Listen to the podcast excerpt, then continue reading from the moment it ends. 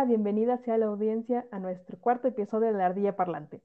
Estamos con ustedes, mi coanfitriona, la bióloga y mejor amiga Gabriela Rendón y su Oh. la bióloga. ¿Cómo estás, Gabriela? Es un gusto volver a estar aquí contigo en este espacio. Hola Nats, también tú eres mi mejor amiga. Hola a toda la Oh. audiencia. El gusto siempre es mío. Me da mucha alegría estar aquí para charlar y discutir. ¿Qué tema vamos a abordar hoy? Uy, hoy vamos a hablar un poco acerca de un tema muy sonado en redes sociales, sobre todo desde que inició todo esto de la pandemia y el confinamiento. Los zoológicos y su fama de, de ser cárcel para los animales. Mm, sí. sí, ¿los zoológicos son un una cárcel para los animales?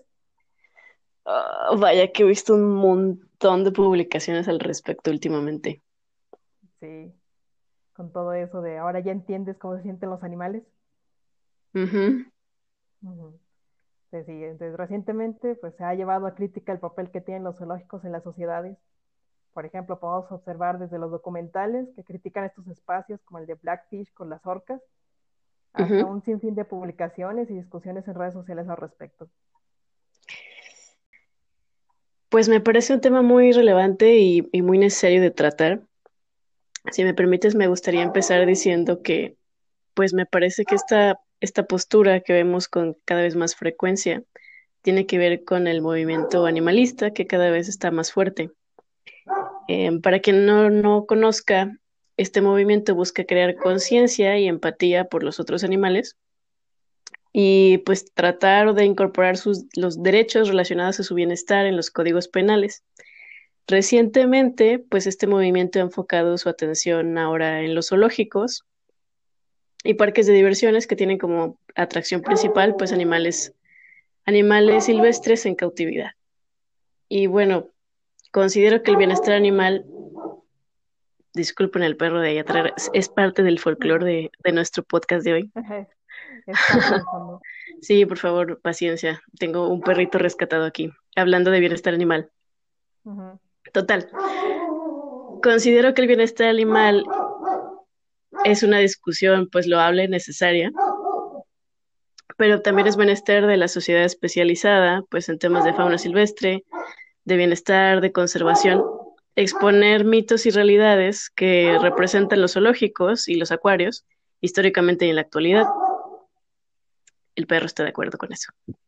Sí. Esperemos que, pues, abordando algunos aspectos de los que vamos a tocar aquí, hayamos un poquito de, de claridad con este tema. Sí, así es. Y bueno, en esta ocasión pues vamos a tomar como base cuatro preguntas en torno a los zoológicos y su papel como elemento de la conservación de la fauna silvestre. ¿Lo qué te parece si cada una pues opinamos de los beneficios y las críticas que se le puede atribuir a los zoológicos? O sea, en sí cada quien agarra una esquina y ahí empezamos. Va, me parece bien. Y pues yo, por supuesto, me ofrezco para el lado de la crítica. Pues sí, bien que te encanta estar criticando especialidad, te cae como anillo al dedo. El pan de cada día, Natalie. Exacto. Tú no vives si no criticas.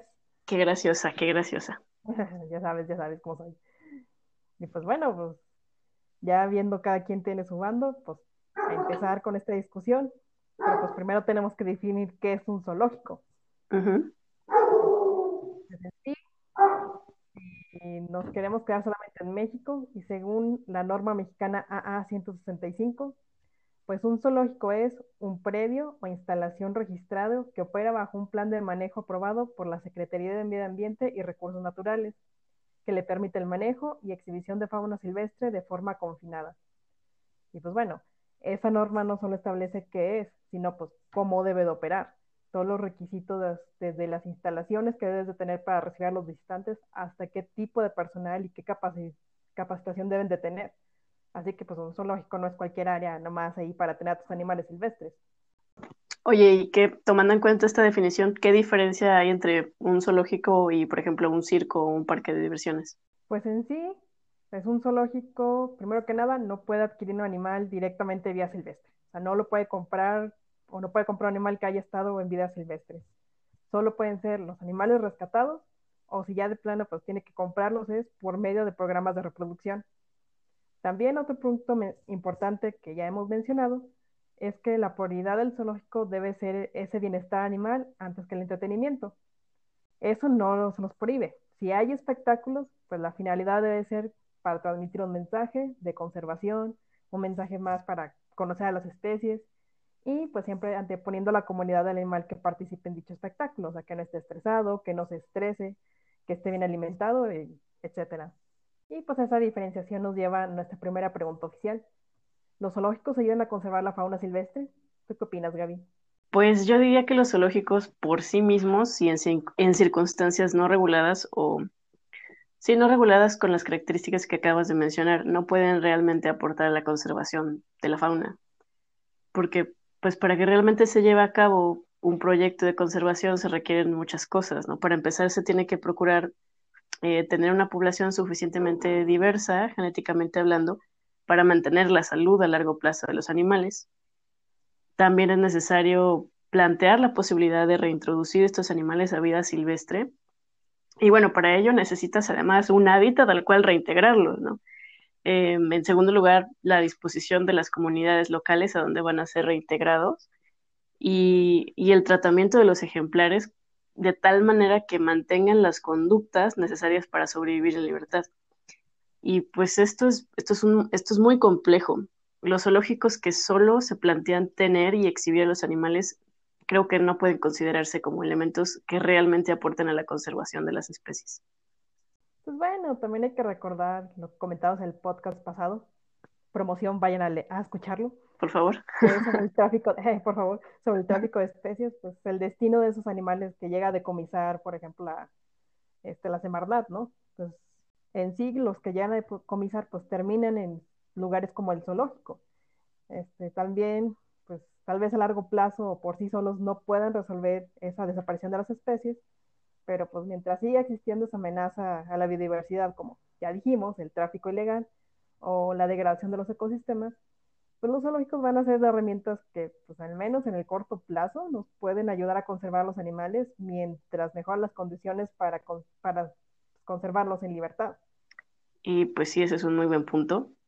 Tanto que funcionan como receptáculo de estos animales rescatados, eh, decomisados, y pues también está el punto de que los zoológicos no por sí mismos pues no frenan el deterioro ambiental, no, su función no es esa. Sin embargo, podrían ayudar a despertar conciencia o a brindar la educación ambiental necesaria para que se logre esto e-, este, fin, el, frenado del deterioro ambiental? Bueno, yo creo que sí. Es más, una de las metas que se han hecho algunas asociaciones de zoológicos a nivel internacional justamente es pues empezar a contribuir a ese conocimiento sobre las especies en peligro de extinción. O sea, en sí ya no solo es un centro de entretenimiento con animalitos bonitos o, o solamente el sentimiento de, de, ternura, sino pues que sea un centro de educación que abre sobre los peligros que enfrentan y el cómo podemos nosotros como una sociedad pues aportar nuestro granito de arena para frenar estos riesgos para la fauna silvestre.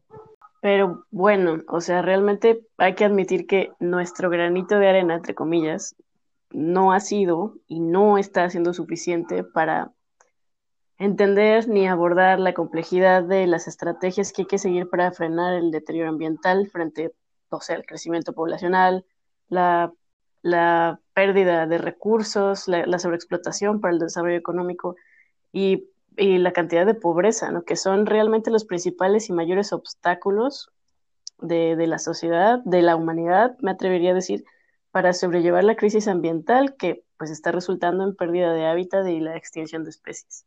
Uh, pues entonces, después de ver todos esos problemas, ¿qué necesitaría hacer un zoológico para ahora sí aportar este, formas más realistas en las soluciones ambientales? Pues propiamente antes de contestar esa pregunta, estoy de acuerdo contigo en, que, hay que hay que voltear a buscar soluciones más realistas en el tema de la, de la conservación, porque pues para empezar estas aportarían justificación a tener animales encerrados y en exhibición más allá del derecho de los propietarios a hacer pues negocio con su propiedad privada, ¿no?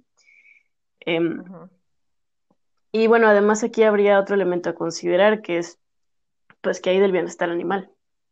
Mm, pues sí. Pues bueno, ya si hablamos de soluciones realistas, pues podrías mencionar a el cochino dinero. El cochino El que tanto, ese maldito y cochino dinero que tanto necesitamos, ¿no? Ajá. Que nos agrade o no, pues es la base fundamental para desarrollar esos programas de mantenimiento y de reintegración de la vida silvestre, pues son- necesitan fondos. Entonces, si solamente depende el zoológico de lo que pueda ganar, por ejemplo, con la venta de entradas o con lo que se consuma dentro de, de sus instalaciones, pues inevitablemente su enfoque va a ser pues entretenimiento, ¿no? Entonces, claro. para tener que cambiarles ese enfoque, tenemos que quitarles ese peso encima y pues necesitaremos o necesitan más fuentes de ingresos por medio de colaboraciones con instituciones públicas y privadas, como por ejemplo las universidades, los centros de investigación, las ONGs, empresas con responsabilidad social em- este, ambiental como la Fundación SLIM, también los centros de investigación de fauna silvestre, la Secretaría de Medio Ambiente, la CONAFOR, la CONAVIO, solamente para mencionar algunas pocas, ¿no? Eh, pues opciones hay, ¿no? Para, para, para decirlo brevemente. Exactamente. Pues completamente de acuerdo. Y además, bueno, completamente de acuerdo. Y pues además, re- retomando lo de la educación ambiental, además de pláticas o de información disponible sobre las especies en, en los espacios del zoológico, pues se necesita, como lo había dicho antes, involucrarse con las comunidades donde existen pues estos hábitats protegidos de alguna manera, como, no sé, a través de una figura de ANP, Área Natural Protegida, o a lo mejor área voluntad destinada a la conservación, para recibir a los ejemplares y, darles un seguimiento en vida silvestre. Que por cierto, para que los ejemplares pues prosperen, sean exitosos en su supervivencia y su reproducción, pues necesitan ser reintroducidos en las mejores condiciones posibles. Retomando lo del bienestar animal, pues es, es, esta es una de las razones por las que un esquema riguroso de bienestar animal no solo es necesario para darles una buena calidad de vida a los individuos en el cautiverio, sino que es un elemento fundamental para cualquier proyecto de reintroducción. Pues sí, o sea, como ya comentamos al principio, pues ya uno de los parámetros fundamentales para decir que un zoológico pues tiene un buen nivel de excelencia, pues es poseer instalaciones, es poseer personal y programas enfocados este, con la meta del bienestar de sus ejemplares. Este, por ejemplo, es requisito man, este, mantener un grupo de veterinarios especializados en fauna silvestre eh, constantemente eh, en las instalaciones, programas de enriquecimiento ambiental que permitan a los animales mantenerse activos física y mentalmente para que no lleguen a sufrir aburrimiento, no lleguen a sufrir, perdón, aburrimiento, estrés, depresión, conductas autolesivas, debido a, pues, al, al, confinamiento al que están expuestos. Y todas estas situaciones negativas, pues, si no se atienden, pues conducen a una degeneración de la salud de los animales al mediano y corto y largo plazo, perdón. Completamente de acuerdo y quiero recalcarle a la audiencia que dijiste que los animales se aburren. Sí. Los, anima los animales se pueden llegar a aburrir. Claro. ¿Cómo, ¿Cómo, sabemos que los animales se aburren? Pues a través de sus conductas y a través de su perfil eh, hormonal, por si tienen alguna duda. Y bueno, yo tengo otra duda con respecto a lo que me estás mencionando y lo que dijiste antes. Estas, estas características que, que, plantea la ley para obtener una certificación, por ejemplo, estas características que debe tener un zoológico para considerarse de excelencia, este, también son necesarias para operar. O sea, estas características son voluntarias o son obligatorias. Uf, ahí sí te la debo. Sea, la ley, o le perdió la ley que mencioné al principio, la AA 165, uh -huh. pues eso parece una certificación voluntaria, pero pues desde la Secretaría de Economía. Uh -huh. La Semarnat es la que de verdad este, certifica los zoológicos. Entonces eso sería como que un asterisco para investigar después, o si la audiencia sabe exactamente cuál es la legalidad de este tipo de características, pues bienvenido sea que nos manden el mensaje. Pero pues mínimo en esa certificación de, de la AA 165 es voluntario. Ok, pues sí, sí valdría la pena darnos un clavado. Eh, pues porque a mí me suena que las características para por lo menos el bienestar animal deberían ser obligatorias, ¿no? Sí, sí. Y entonces, pues bueno, tomando esto en cuenta, ¿podemos mencionar algunos buenos ejemplos de zoológicos en México que se manejen de esta manera? Para que no, no piensen que solamente hay cosas malas, pues sí, en México tenemos unos buenos casos de, de museos, digo, museos, perdón, de zoológicos que sí estén llevando bien sus programas. Y por ejemplo está el Museo del Desierto en Coahuila o el Zoológico de Chapultepec aquí en la Ciudad de México. Sí, es cierto, el Museo del Desierto está involucrado en proyectos de conservación y de especies en peligro de extinción, sobre todo el norte del país, ¿no? Está, tienen ahí el perrito de la pradera, me parece que también lo están reproduciendo al borrego cimarrón, al lobo mexicano, incluso creo que llegaron a tener bisonte. Ah, pero, pero bueno, ¿qué te parece si dejamos eh, este tipo de detalles para nuestra siguiente edición especial? Tenemos una entrevista con una persona que vivió pues experiencias de primera mano con estos temas. Sí, sí, nuestra primera entrevista y una muy, muy interesante. Sí. Ya, para la siguiente semana va a estar ahí. Así que ten al pendiente. Por lo pronto, pues recapitulemos. ¿Son o no son los zoológicos la cárcel de los animales, Nats? Pues mira, para mí no lo son. sí, siempre que cumplen los estándares de bienestar y calidad en sus instalaciones, pues los zoológicos se podrían considerar al menos, así, lo más bajito, pues un santuario mientras mejoran la situación en vida silvestre. Y pues tanto mejor si además eh, consideran en su exhibición especies nativas o al menos especies que estén adaptadas a las condiciones climáticas donde se encuentran las instalaciones, ¿no? Y, y bueno, también pues estaría increíble o, tanto mejor igual si, si se coordinan con otros sectores de la sociedad, como dijimos antes, para para involucrarse en estrategias de conservación integrales, ¿no? funcionales, realistas en el largo plazo. Por lo que, bueno, le queremos sugerir a la audiencia que, que sí, efectivamente, eh, hay, hay zoológicos que no tienen a sus animales en buenas condiciones, entonces sí, hay que exigir calidad de vida de los animales en cautiverio. Incluso, incluso habría que, que ver a más detalle ¿no? las leyes acerca de de los criterios que son obligatorios. Y, bueno, hay que tomar en cuenta, además de esto, el papel que pueden jugar los zoológicos en la carrera contra el tiempo que, estamos librando en contra de la gran sexta extinción masiva. Realmente la desaparición de los zoológicos em, ante estas circunstancias alarmantes, pues no harían más que dificultar el trabajo de, de rescate, de preservación y de conservación de nuestra fauna. Así es, entonces, los invitamos a ustedes como audiencia a que nos manden sus comentarios, sus sugerencias, si tienen opiniones a favor o en contra del tema que tratamos, pues incluso temas para los siguientes podcasts que quieran escuchar. Todas sus opiniones son bien recibidas, aunque nos digan que, no están de acuerdo con nosotros. Aunque sean, pues, aunque, sean mentadas de madre. Exacto, porque pues, al final de cuentas nos ayuda a crecer muchísimo este como podcast. Así que les recordamos que nos pueden seguir en Facebook como Ardilla Parlante Blog, en Twitter como Ardilla Blog. Y pues, por nuestra parte, esto sería todo para este podcast. Un gusto estar aquí contigo, Gabriela. Un gustazo como siempre, Nats. Un abrazo a ti y a, y a la audiencia y nos vemos en la próxima edición. Nos esperamos en la siguiente conversación de la Ardilla Parlante. Adiós. Adiós.